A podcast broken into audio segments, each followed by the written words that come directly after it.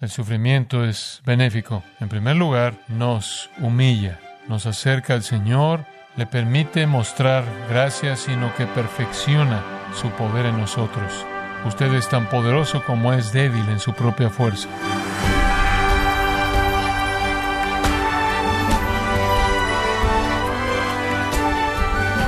Sea usted muy bienvenido a Gracia a vosotros con el pastor John MacArthur.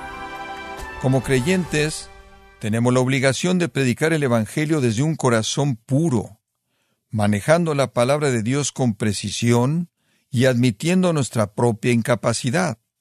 ¿Pero acaso las Escrituras nos aseguran que todo el que escuche el Evangelio creerá? Bueno, el día de hoy, el pastor John MacArthur, en la voz del pastor Luis Contreras, nos enseñará acerca de la soberanía de Dios en la salvación, en el sermón titulado Los beneficios de sufrir por Cristo, en gracia a vosotros. Venimos ahora al estudio de la palabra de Dios y hemos estado viendo 2 Corintios capítulo 4. Lo invito a abrir su Biblia en ese capítulo. Hemos estado avanzando lentamente a lo largo de este capítulo porque hemos estado hablando del hecho de que como creyentes cristianos somos ciudadanos del reino celestial y nuestra responsabilidad es brillar la luz en la oscuridad.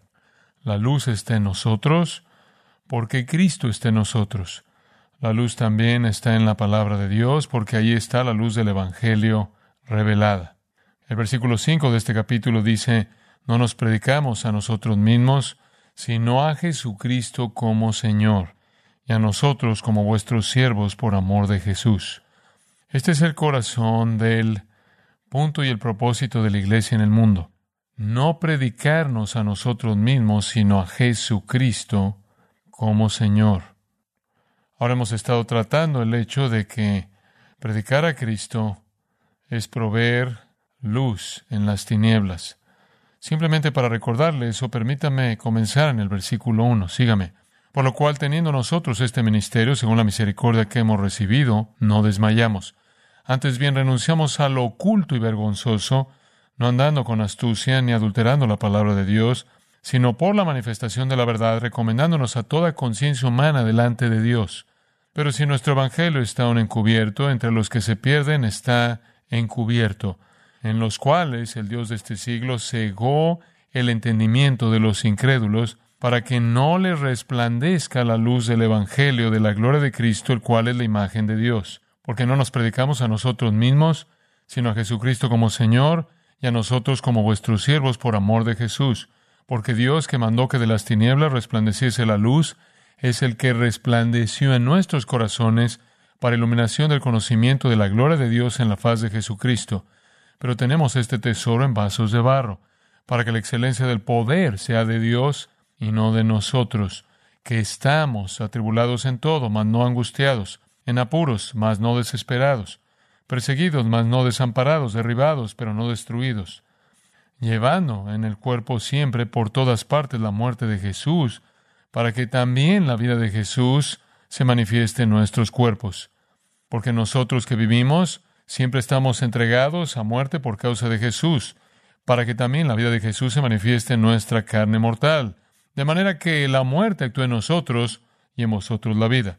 Pero teniendo el mismo espíritu de fe, conforme a lo que está escrito, creí, por lo cual hablé. Nosotros también creemos, por lo cual también hablamos, sabiendo que el que resucitó al Señor Jesús, a nosotros también nos resucitará con Jesús y nos presentará juntamente con vosotros. Porque todas estas cosas padecemos por amor a vosotros, para que abundando la gracia por medio de muchos, la acción de gracias sobreabunde para gloria de Dios. Por tanto, no desmayamos.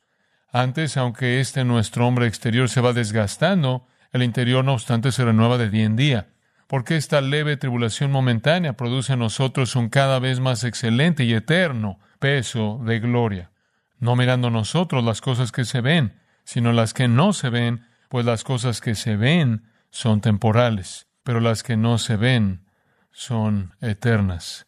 Para subir y encima de ese texto y tener un punto de vista elevado de lo que Pablo está diciendo, él está diciendo esto.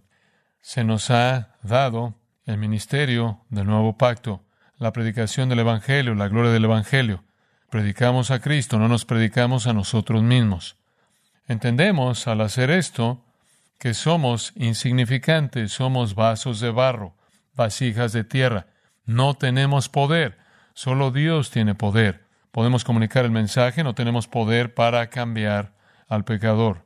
De hecho, tenemos que enfrentar la realidad que domina todo el evangelismo, y esa es si es fiel, generará hostilidad, rechazo, odio y persecución. Y entonces, habiéndose elevado a las alturas de hablar del Evangelio de la gloria de Cristo, quien es la imagen de Dios, hablando de la luz del conocimiento de la gloria de Dios en la faz de Cristo, inmediatamente él dice en el versículo 8, estamos atribulados, versículo 9, somos perseguidos, y después en tres versículos seguidos él habla del hecho de que vive cada día con la realidad de la muerte. Y lo que hemos estado aprendiendo es que el Evangelio ofende a pecadores, necesariamente, necesariamente. Jesús dijo en Juan 7, me odian porque les digo que sus obras son malas. Incluso Jesucristo, el justo, el santo, no podía superar el enojo del pecador cuando es confrontado con su propio pecado. La oscuridad está volviéndose osada en nuestra generación, ¿no es cierto? La oscuridad se está protegiendo a sí misma al hacer leyes que castigan a la gente de la luz. Hemos criminalizado la justicia y hecho la impiedad legal. El engaño devastador de los impíos ha legalizado el homicidio y la perversión sexual y la destrucción de la familia y la devastación de los niños. Tenemos el deber de brillar la luz en esto. Pero subráyelo, sea lo que sea que toleró la sociedad en generaciones pasadas, no lo hace ahora. La hostilidad va a ser la respuesta. Y debido a que la hostilidad es la respuesta, naturalmente, inevitablemente, porque si odiaron a Jesús, los van a odiar ustedes, como dijo él, muchos han ajustado el mensaje para quitar la ofensa. Y oímos a gente hablando del Evangelio como si es algún tipo de reforma social. También oímos que algunos presentan el Evangelio como si es un medio de descubrir su propio propósito, o descubrir su propia satisfacción, o descubrir su propio éxito, o cualquier otra cosa acerca de usted mismo. Comúnmente, el punto inicial para el evangelismo es acerca de usted. Dios lo ama usted tanto que quiere darle todo lo que usted desea. Ese tipo de promesas que no son del Evangelio, son tan conocidas que pasan sin ser cuestionadas. La gente no se da cuenta de cuán totalmente extraños son para el Evangelio verdadero. Hacen el mensaje de Dios acerca del pecador. El pecador toma el centro del escenario. Y el pecador es el que hace las demandas y establece los deseos y Dios es el que los entrega al pecador omnipotente. Estas son distorsiones devastadoras, desastrosas del mensaje de salvación. Solo por un momento está en el capítulo 4, vaya al capítulo 5. Le voy a dar una ilustración de esto. Comenzando en el versículo 18. Ahora leo eso y solo quiero que vea esos versículos sin concentrarse necesariamente en nada y vea cuántas veces ve la palabra Dios. Y después vea cuántas veces ve la palabra Cristo.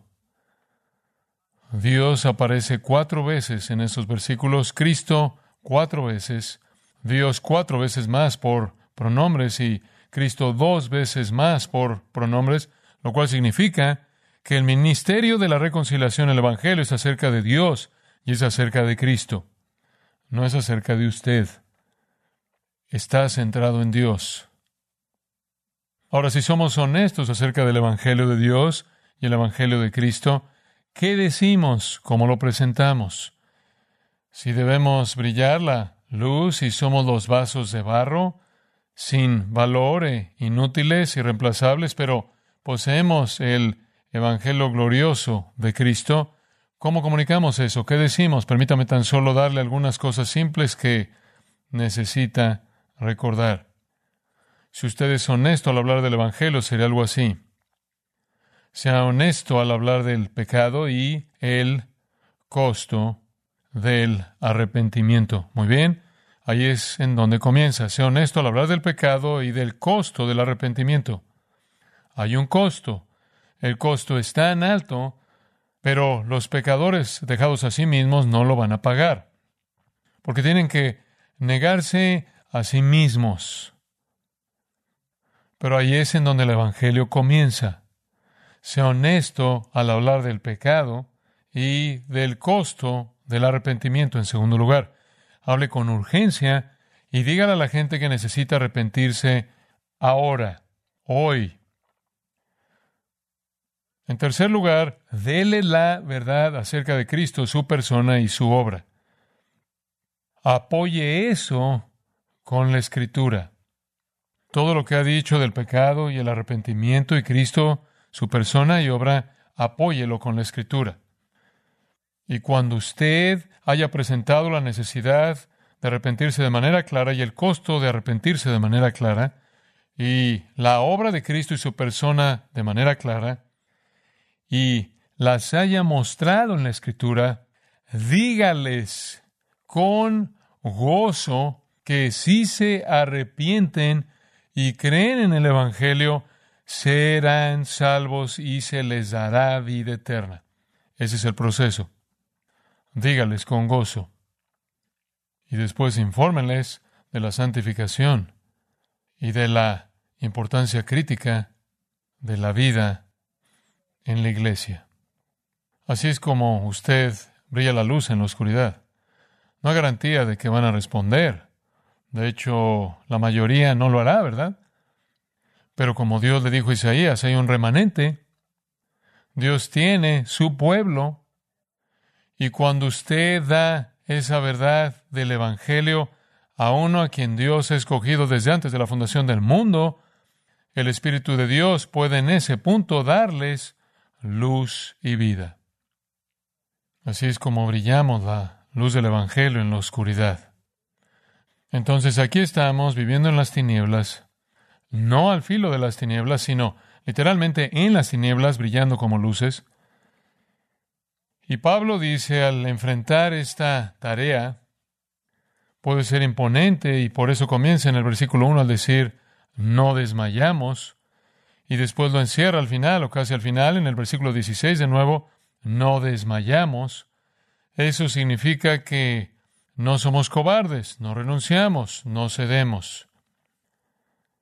¿Cómo es que usted puede hacer esto con denuedo y valentía y soportar.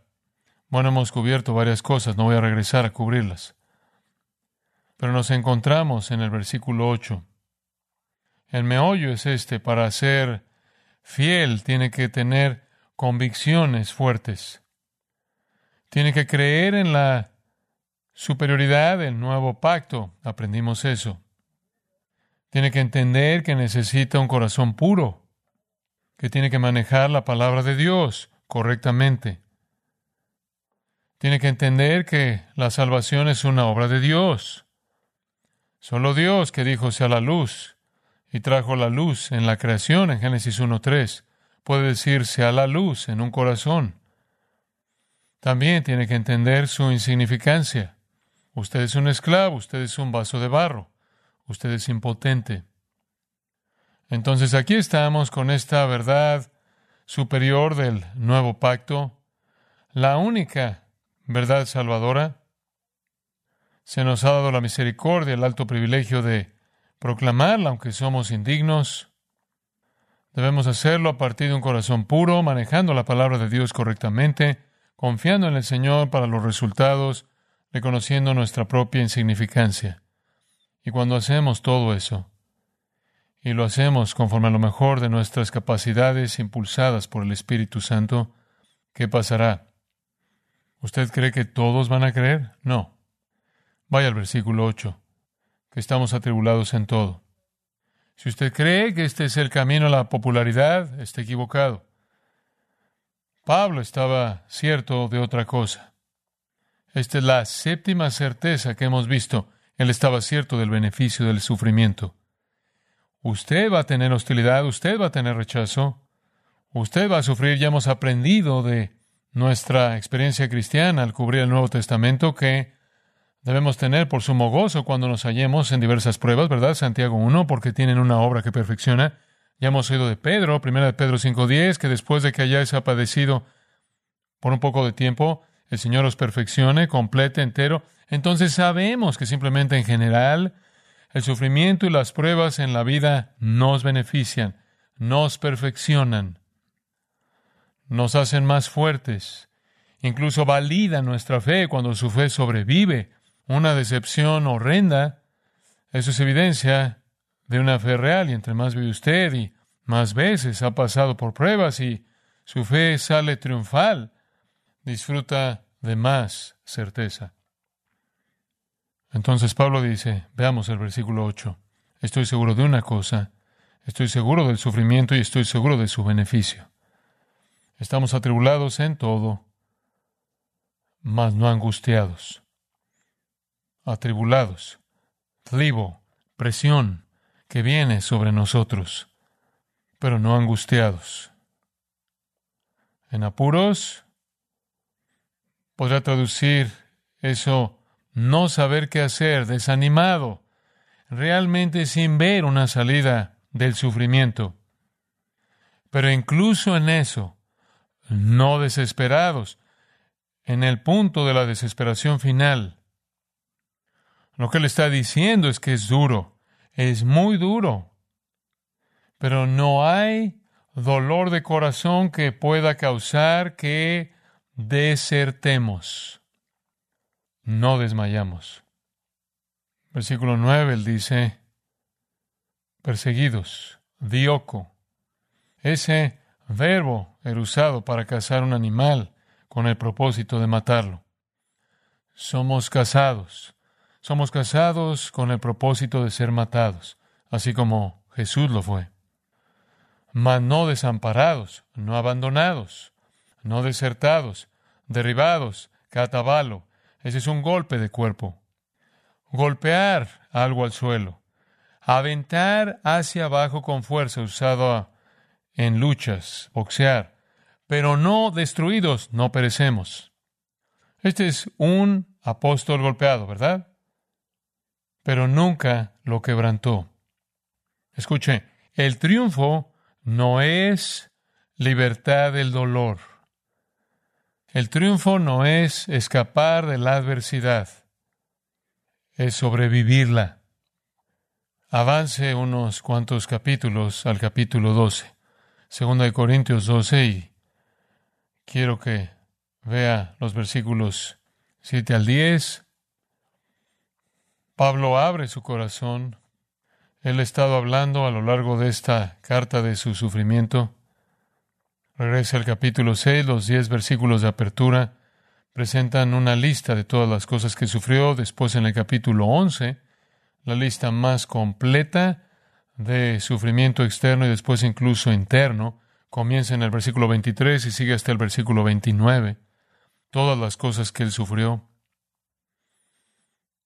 Y hubieron críticos de él que decían, bueno, es bastante evidente que Dios no está contento contigo por todo el sufrimiento. Esa habría sido la versión existente del consejo de los amigos de Job. Estás sufriendo porque eres pecaminoso. Pero observe lo que el Señor dice en el capítulo 12, versículo 7. Esto es testimonio personal de Pablo, inspirado por Dios, y para que la grandeza de las revelaciones no me exaltase desmedidamente, me fue dado un aguijón en mi carne, un mensajero de Satanás que me abofeté para que no me enaltezca sobremanera. Respecto a lo cual tres veces he rogado al Señor que lo quite de mí, y me ha dicho repetidamente, Bástate mi gracia, porque mi poder se perfecciona en la debilidad, por tanto de buena gana me gloriaré más bien en mis debilidades, para que repose sobre mí el poder de Cristo, por lo cual por amor a Cristo me gozo en las debilidades, en afrentas, en necesidades, en persecuciones, en angustias, porque cuando soy débil entonces soy fuerte. Eso no es nada lógico para la sociedad de la actualidad, incluso en la iglesia evangélica. No me vuelvo poderoso hasta que soy débil, hasta que soy perseguido, hasta que estoy afligido, hasta que soy insultado. Él se coloca a sí mismo en el altar del sacrificio. Y él dice, el sufrimiento es benéfico. En primer lugar, nos humilla. Para que no me exaltase, me fue dado un aguijón en mi carne, un mensajero de Satanás que me abofeté. Él lo vuelve a decir para que no me enaltezca. Ese mensajero de Satanás, creo yo, fue el líder de los falsos profetas que estaban despedazando la iglesia en Corinto. Un mensajero de Satanás, un ángel de Satanás, un ángel satánico, un ángel es un demonio. Dios usó el sufrimiento para humillarlo debido a las muchas revelaciones que tuvo. Dios también usó el sufrimiento para acercarlo al Señor. Versículo 8, respecto a lo cual tres veces he rogado al Señor que lo quite de mí. Lo impulsó a la oración profunda. Eso es lo que hace el sufrimiento. También el sufrimiento permitió que Dios mostrara su gracia. Versículo 9. Y me ha dicho una y otra vez, bástate mi gracia, bástate mi gracia. Permite que Dios muestre su gracia. Y finalmente, el sufrimiento no solo nos humilla, nos acerca al Señor, le permite mostrar gracia, sino que perfecciona su poder en nosotros. Usted es tan poderoso como es débil en su propia fuerza. ¿Qué está mal con la gente que quiere truncar el Evangelio? ¿Qué está mal con la gente que quiere alterar el Evangelio? Están demasiado investidos de su propio poder. Es cuando usted sabe que es impotente y totalmente incapaz, vaso de barro, que todo el poder reside en la verdad del Evangelio. Los predicadores los ven en la televisión con multitudes enormes de personas, son impotentes, son débiles, no tienen efecto en nadie, en ningún sentido eterno. Atraen multitudes, la gente se ríe, aplaude, llenos de sonido y furia, significando, espiritualmente hablando, absolutamente nada. Y mientras que usted piense que usted tiene el poder, usted es impotente. Cuando usted ha sido quebrantado y se da cuenta de su propia impotencia, usted es útil. Pablo entendió eso. Él entendió eso. Y entonces, de regreso al capítulo 4, y retomándolo en el versículo 10, él dice, llevando en el cuerpo siempre por todas partes la muerte de Jesús. Sabe, la realidad era que realmente no estaban tan ofendidos con Pablo. No fue algo en su estilo que no les gustó. No fue que sus palabras fueron en la superficie ofensivas. Fue Jesús quien fue la ofensa. Y quiero que entienda que no importa cuán atractivo sea usted, no importa cuán amable usted puede ser, no importa cuán amoroso es usted, cuando usted predica a Cristo y el Evangelio, es una ofensa. Al grado que llevando en el cuerpo siempre por todas partes la muerte de Jesús, ¿qué está diciendo Él? Él está diciendo, vivo continuamente en la realidad que esto podría costarme la vida. Pablo era acechado a donde quiera que iba. Él era cazado como un animal. Querían matarlo. Pero hizo lo que hizo para que la vida de Jesús también pudiera ser manifestada en nuestro cuerpo. En otras palabras, tanto en su vida como en su predicación, Cristo era demostrado. Me encanta eso. Cristo en Pablo era hecho visible por su valentía. ¿Entiende eso? Cristo en Pablo fue hecho visible por su valentía, por su sacrificio perseverante. Al arriesgar la muerte por el Evangelio, Él mostró que amaba a Cristo y él también mostró que Cristo estaba vivo en él. afirmación paralela en el versículo 11. Porque nosotros que vivimos siempre estamos entregados a muerte por causa de Jesús, para que también la vida de Jesús se manifieste en nuestra carne mortal. Literalmente Él está diciendo, Cristo es demostrado cuando usted está dispuesto a hacer el sacrificio definitivo, incluso enfrentando la muerte, por predicar el Evangelio. Digo, de hecho es una verdad asombrosa. Es lo que Pablo describió como entrar en la participación del sufrimiento del Señor.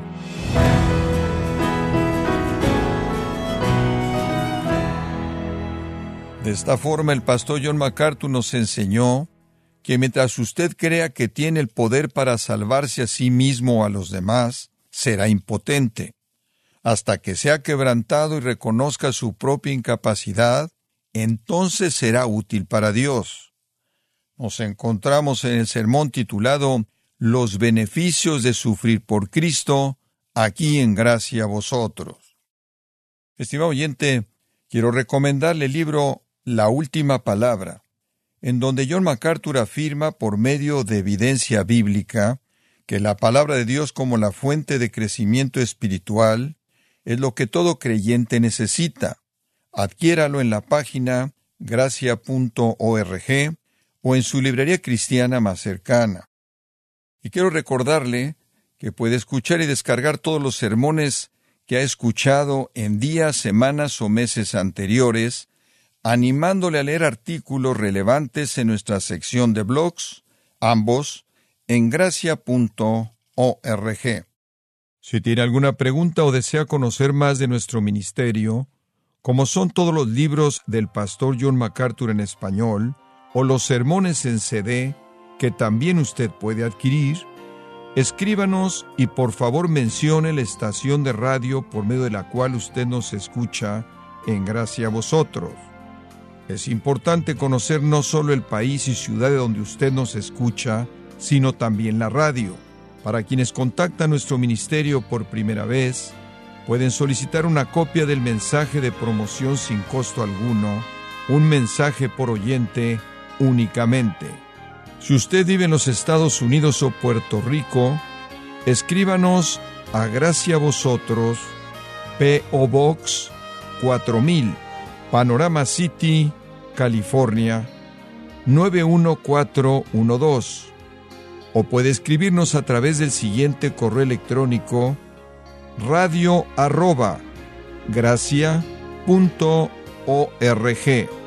Bueno, en nombre de John MacArthur y el personal de este organismo, queremos darle las gracias por su tiempo y sintonía y queremos pedirle que no deje de orar por este ministerio como también por la estación de radio por la cual usted nos escucha de lunes a viernes. Este es su amigo Miguel Contreras, invitándole a sintonizar nuestra próxima edición para que juntos continuemos desatando la verdad de Dios un versículo a la vez. No se lo pierda, aquí en Gracia Vosotros.